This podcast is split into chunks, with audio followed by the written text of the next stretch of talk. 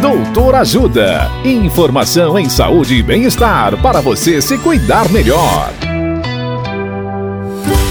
Nesta edição do Doutor Ajuda, vamos saber mais sobre anestesia pediátrica. A médica anestesista doutora Raíssa Franco nos fala sobre os riscos da anestesia e do procedimento. Olá, ouvintes! Todo procedimento médico envolve riscos. Nesse caso, o principal são náuseas e vômitos após anestesia, mas o anestesista está preparado para usar medicações individualizadas para o seu filho e para o tipo de anestesia e procedimento a que ele é submetido para evitar essas situações. Existem também algumas complicações mais raras, como reação alérgica grave, risco de hipertermia maligna, complicações respiratórias e cardíacas. Mas é por isso que o anestesista vai ficar lá, monitorizando todas as funções e reconhecendo as situações de risco. Confie nele, porque ele está preparado para isso.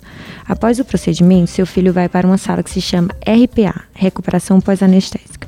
Ele vai ficar monitorizado e com um anestesista e uma equipe de enfermagem a postos até ele ficar bem acordado e em condições de voltar para o quarto ou ter alta hospitalar.